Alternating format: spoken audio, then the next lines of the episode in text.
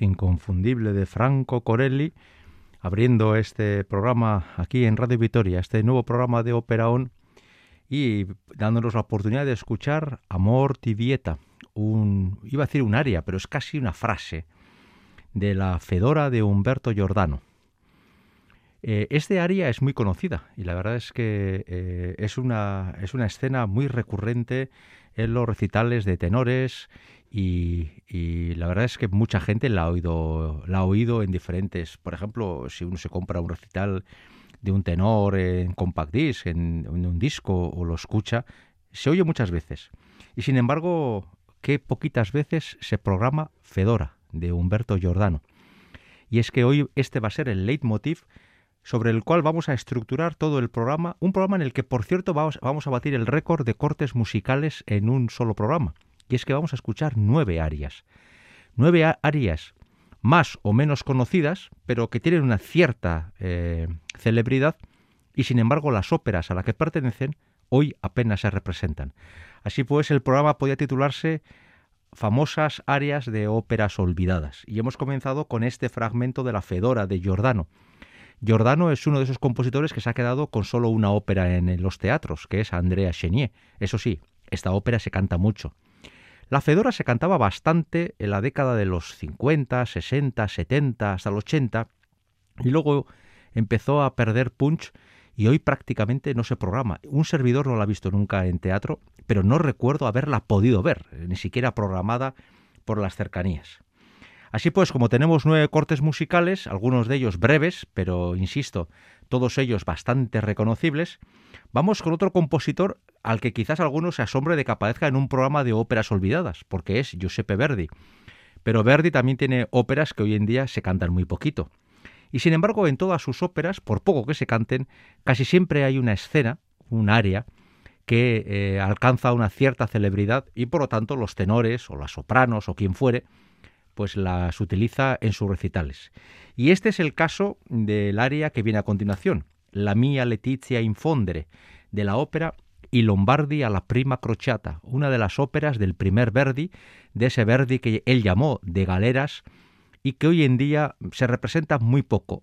Eh, esta ópera, eh, pues fuera de algunos teatros italianos, la verdad es que apenas tiene predicamento, y sin embargo, el aria, la mía Letizia e Infondere, suele cantarse bastante en los recitales. Y vamos a escuchar, es muy breve, aún más breve que la anterior, en la voz de uno de los grandes divos de la actualidad, Roberto Alaña.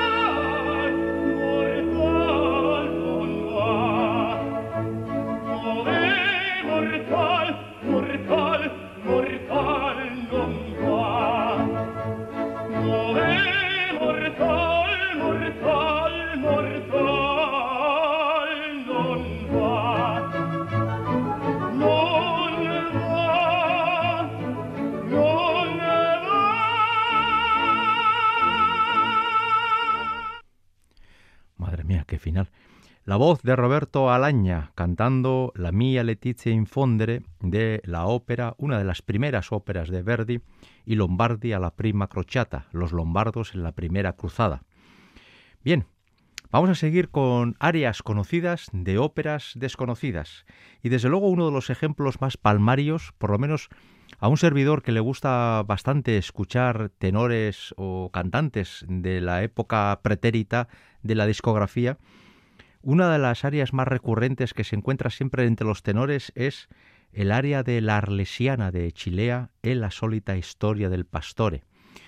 Eh, si con Fedora o con el Lombardi todavía alguien ha podido escucharla, mm, ya me costará encontrar a alguien que haya visto la Arlesiana de Chilea. Chilea es otro compositor que se ha quedado en una ópera. Escribió muchas, ¿eh? pero se ha quedado solo con una. Solo se canta Adriana Lecobrer, Ópera que, por cierto, está bastante de moda y, aunque está escrita en 1902, ya dentro del siglo XX, eh, bebe directamente de la tradición de Verdi y se enmarca dentro de la escuela que se llama del... Eh, esa transición que está entre Verdi y Puccini entre los siglos XIX y XX y dentro del verismo, ¿no? Eh, pues bien, Chilea compuso algunas óperas más, pero el resto de las óperas mm, apenas, apenas son programadas por los teatros, por los teatros eh, europeos en general. Sin embargo, este aria es, eh, fue en su momento muy célebre entre los grandes tenores de la primera mitad del siglo XX. Y desde luego, cuando un servidor comenzó a construir el programa y pensar en qué tipo de arias podríamos, podríamos escuchar hoy, cuando pensé en esta de la Arlesiana, lo tuve clarísimo. Vamos a escuchar la voz de Tito Esquipa y comienzo a buscar alguna versión de Tito Esquipa que encaje en lo que yo quería poner, cuando de repente me encuentro a un tenor al cual, desde luego, lo identificaría con muchos tipos de música, pero lo último que pensaría es que cantaría algo así como en la sólita historia del pastore. Y me hizo tanta, no sé si es gracia o me llamó tanto la atención que John Vickers tuviera grabada este aria que pensé, bueno, Vamos a permitirnos una pequeña gamberrada musical y vamos a cantar y vamos a escuchar a John Vickers cantando lo mismo que, por ejemplo, eh, Tito Esquipa, alfa y omega en esto de la música y de la proyección de voz, cantaba y cantaba de una forma ejemplar.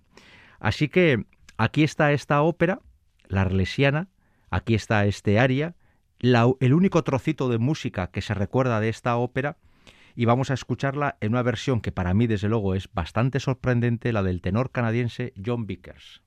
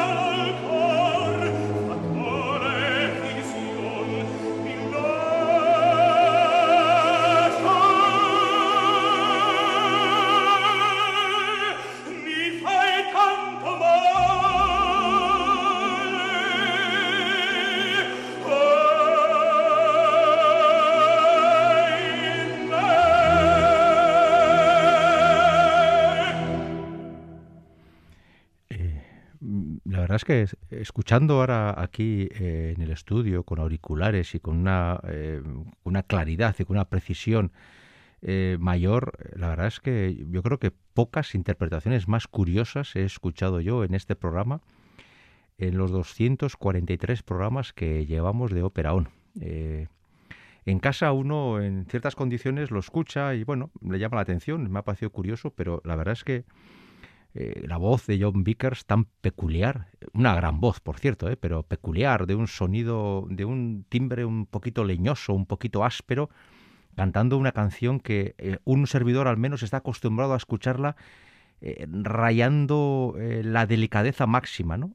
Y la verdad es que es curioso. Y se me estaba ocurriendo que quizás algún día podríamos hacer un programa sobre interpretaciones curiosas de áreas operísticas. Y esta podría entrar otra vez tranquilamente. De la misma forma que cuesta imaginarse a Tito Esquipa cantando Mario Cavaradossi o, no sé, o Caballería Rusticana, pues eh, este Vickers cantando este fragmento de Chilea también podría entrar. En fin, cosas que algún día aquí, ve a ver si tengo tiempo de darle forma a esto.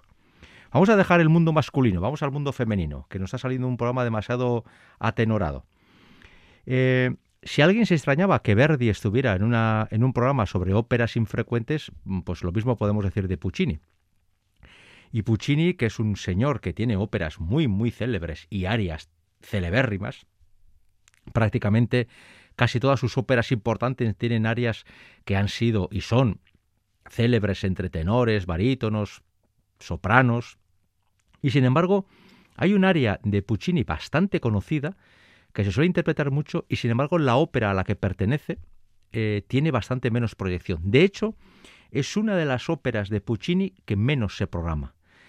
Eh, hubo quien la llamó la Traviata de los pobres, por aquello de que eh, tocaba un tema bastante relacionado con el de la Traviata de Giuseppe Verdi, el tema del matrimonio, del honor y todo eso, y sin embargo lo hacía de una forma más, ¿cómo decirlo?, de una forma más eh, cercana.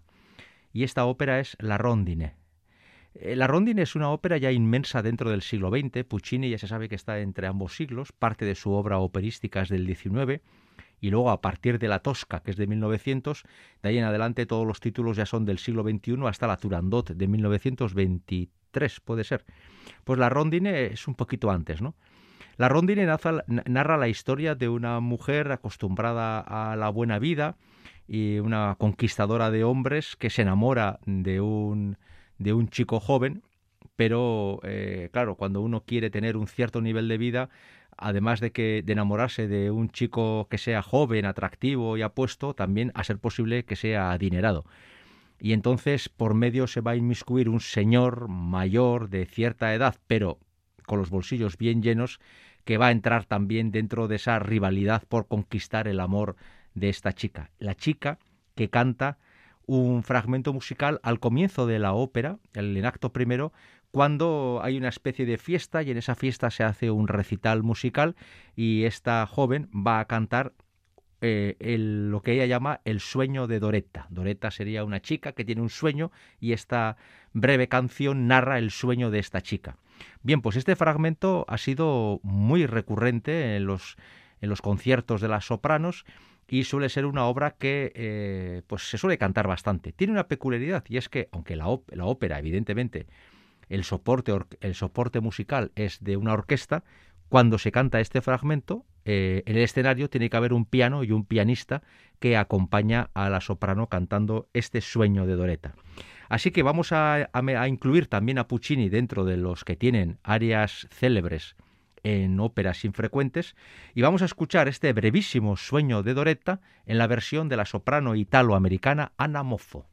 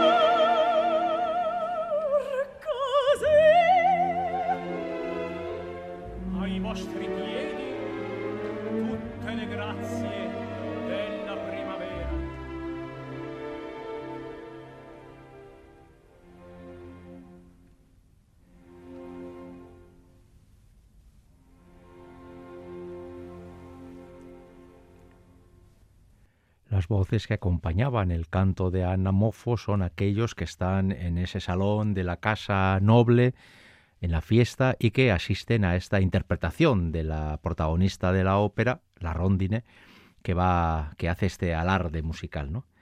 El quinto corte, y pasamos ya al ecuador del programa, el quinto corte he dudado mucho si colocarlo o no, porque no sabía muy bien. Desde luego que la ópera, que la escena es célebre, seguro que sí. Quizás de todas las que vamos a oír hoy es la más conocida. Lo que me quedaba la duda es si la ópera a la que pertenece se puede incluir dentro de las óperas que se programan poco. Yo creo que sí, pero estoy seguro que alguien me va a decir que no. Eh, la ópera es Lacmé, de Leo Delibes, eh, una ópera francesa dentro del mundo exótico de, del, por entonces, en el siglo XIX, ese mundo desconocido del lejano oriente, de la Asia profunda, de los mundos de India y, mundos adyacentes, que a los ojos del europeo del siglo XIX parecían poco menos que lo que hoy a nosotros nos puede parecer Saturno o Júpiter, ¿no? Eran mundos totalmente desconocidos. Lacmé ocurre ahí, y en el Lacmé hay un área, bueno, en este caso, perdón, no es un área, es un dúo entre soprano y mecho soprano, que el llamado dúo de las flores, que es una música celebérrima, que por desgracia eh, para mucha gente es la música de distintos anuncios de publicidad. A mí esas cosas me sacan de mis casillas. Eso de que la gente diga, ah, eh, a mí la ópera me gusta mucho porque ya escuché tal anuncio y a mí esas cosas me, enervan.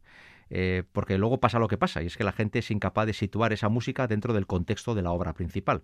La ACME dura dos horas y pico, este dúo dura cinco minutos. Bueno, pues ahí surge el desequilibrio, ¿no? Pero bien, este dúo de las flores es una música muy, muy conocida y sin embargo, la se suele, se suele eh, programar bastante poco. Es otra ópera que tampoco he podido escuchar. De hecho, de las cinco que llevamos, Fedora y Lombardi, la Arlesiana, la Rondine y esta Lacmé, solo he podido ver y Lombardi a la prima crochata en Bilbao, hace no muchos años. Así que vamos a escuchar esta música tan conocida y así metemos también un poquito de francés, porque hasta ahora todo lo que estábamos oyendo era en italiano. Insistimos en el tema femenino, tenemos a la soprano Anna Netrebko, seguramente la gran diva actual del, mundo sopranil, y tenemos a la soprano letona Elina Garanza, una de las cantantes más interesantes, más inteligentes y más versátiles que existen hoy en día en el mundo de la ópera. Y esta es eh, este es otro ejemplo de lo que es un fragmento muy conocido dentro de una ópera que se, que se canta muy poquitas veces. Seguro que se os hace muy conocido este fragmento.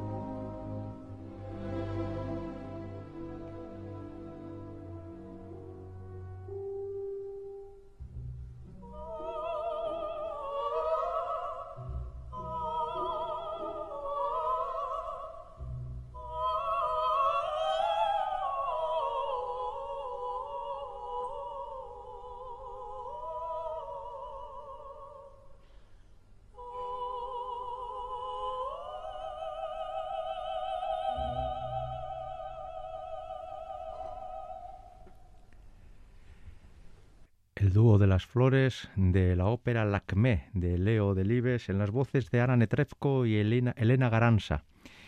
Pues seguramente el dúo más mediático que hoy en día se puede hacer en, en la ópera actual. Estamos en Radio Vitoria, esto es Ópera On, la cita semanal con la ópera, y hoy estamos dedicando el programa completo a óperas, perdón, a arias célebres de óperas infrecuentes. Yanire Aspuru en el apartado técnico. por cierto, le he conseguido eh, llamar la atención con la música del ACME. De repente se ha despertado diciendo, ¡ay va, esta me suena! Y un servidor, Enrique Bertat, el micrófono, el responsable de la selección musical. Y por lo tanto, si tienen ante quién quejarse, o ante un servidor, somos quienes estamos proponiendo este programa 243 de Ópera On. Ya van cayendo, van cayendo ya. Vamos con una de las áreas más típicas de recitales pero que rarísima vez se canta en los conciertos, en, las óperas, en los teatros. Y es que Meyerbeer en su momento fue un compositor muy célebre, hoy en día ha caído en el más absoluto de los olvidos, algún teatro que otro de vez en cuando se acuerda de él, pero la mayor parte del tiempo pasa ahí dormidito en el cajón sin que nadie le moleste. Y dentro de su, de su obra, en la ópera La Africana, hay un aria o paradiso que la, han, que la han cantado todos los tenores habidos y por haber. Y claro, como uno puede elegir entre tenores de 100 años, he decidido traer a un señor que creo que nunca ha estado en este programa. Y sin embargo, para algunos es el mejor tenor que jamás ha existido en la historia. Esta es la versión del O Paradiso de Miguel Fleta.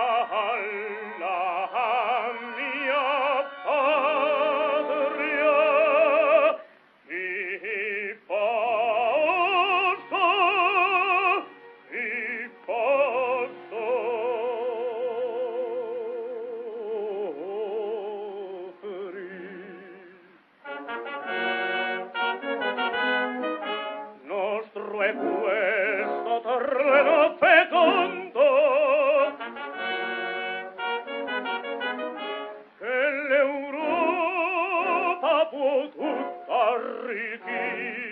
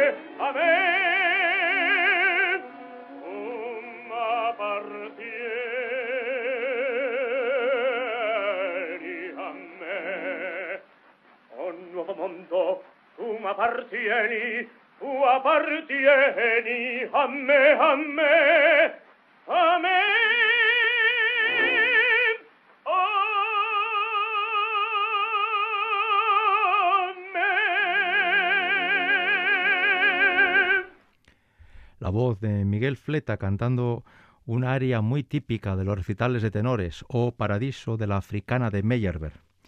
¿Que creían que no podíamos ir aún más a grabaciones más antiguas? Pues no se preocupen, aquí siempre podemos batir marcas. Esta grabación de Miguel Fleta es de 1920 y tantos, casi de los años 30. Pues aquí viene un servidor con una grabación de 1908, es decir, que tiene los 100 años bien pasaditos. Por supuesto, si es de esa época, es casi seguro que será de Enrico Caruso, y así es, para algunos, el mejor tenor jamás imaginado. No estoy de acuerdo, pero es igual. ¿Y qué compositor nos trae ahora una ópera que hoy se canta muy poquito? Gaetano Donizetti, la ópera Don Sebastián, rey de Portugal. Que cuidado, un servidor sí que la pudo ver en el Arriaga hace ya un montón de años cuando, el, cuando se, el Arriaga se atrevía a hacer cosas distintas, cosas nuevas. Deserto Interra.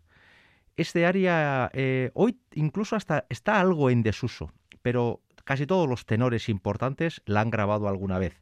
Seguro que se hace conocida. Vamos a escuchar en la voz de Caruso este fragmento de la ópera Don Sebastián de Gaetano Donizetti.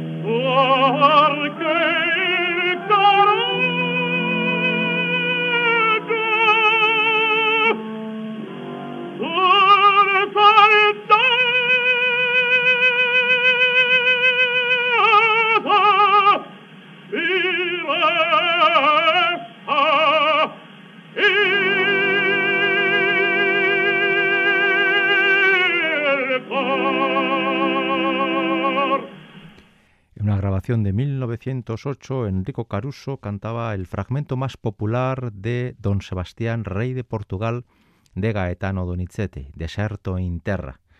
Vamos con el único caso de aria para abajo que he traído a este programa. La verdad es que no me ha salido muy equilibrado el mismo, pero bueno, podemos hacer otro día otro, porque hay un montón de arias así.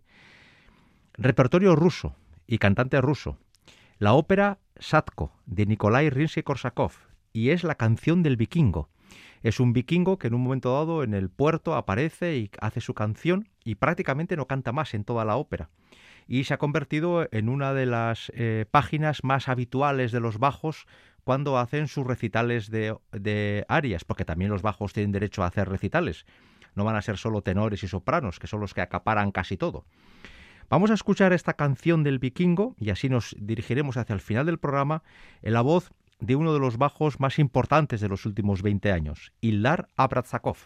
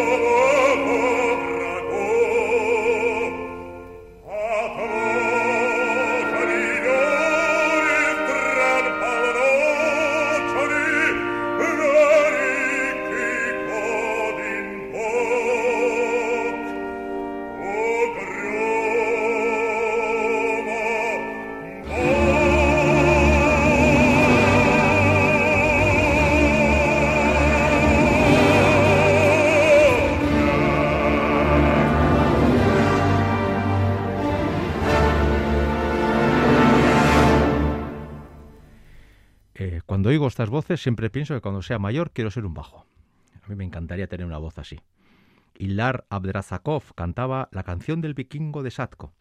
Y terminamos ya con el último corte musical, el noveno, y la razón de este programa. Y es que eh, quería coger un poquito de tiempo antes de despedir el programa para contar cómo una persona, una mujer, eh, fiel oyente de este programa, me comentó en su momento que, claro, me dijo, eh, como la ópera, el, área que me gusta a mí es de una ópera muy rara, seguramente nunca acabará en el programa. Y entonces pregunté, ¿qué área es esa?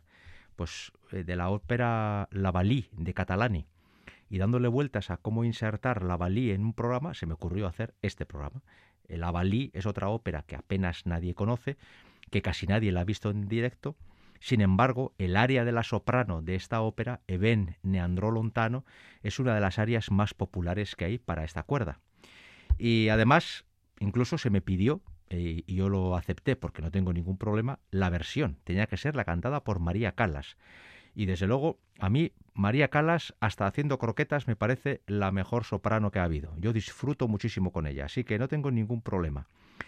Y claro, eh, buscando esa forma de integrar este área o, construir un programa en, torno a este área, pensé en eso, en la cantidad de áreas que, por ejemplo, un servidor que es muy aficionado a viajar por el tema de la ópera, nunca ha escuchado en un teatro porque las óperas no se programan. Y hoy hemos escuchado nueve fragmentos de nueve óperas distintas, de las cuales siete no las he podido ver en teatro y sin embargo tienen fragmentos de gran fama. Eso habla de que muchas veces los recitales y ese tipo de, de, eh, em, alardes vocales de los solistas son lugares en los que uno puede encontrar fragmentos, pequeños fragmentos musicales de obras que normalmente no se piensan en ellas a la hora de programar los grandes teatros. Yo siempre que hablo de los teatros me refiero a los que tenemos a un par de horas o tres de coche desde Vitoria. ¿Eh? Tampoco piensen que estoy pensando en la ópera de Viena o en la ópera de Múnich. No, no, pienso pues desde Madrid hasta Burdeos en ese fragmento que está eh, en donde casi puedes ir, eh, ir en el día, ir y volver en el día haciendo un pequeño esfuerzo y hay óperas que apenas, apenas se programan. Pues bien, este es el, área con la que vamos a cerrar este programa, Eben Neandro Lontana. Y permítanme, siquiera porque me dio la idea y porque la idea me pareció excelente, dedicar este área a esta oyente que puso sobre la mesa esta ópera, La Valí, que yo pensé que la idea era excelente y además es una buenísima excusa para escuchar una vez más la voz de María Calas. En la confianza de haberles puesto con estos nueve ejemplos, haberles hecho pasar unos minutos de agradable compañía con la música eh, y habiendo quizás descubierto algún área que hasta ahora no les era muy conocida, en la confianza de haberles acercado un poquito más la ópera a su vida cotidiana. Hasta la semana que viene.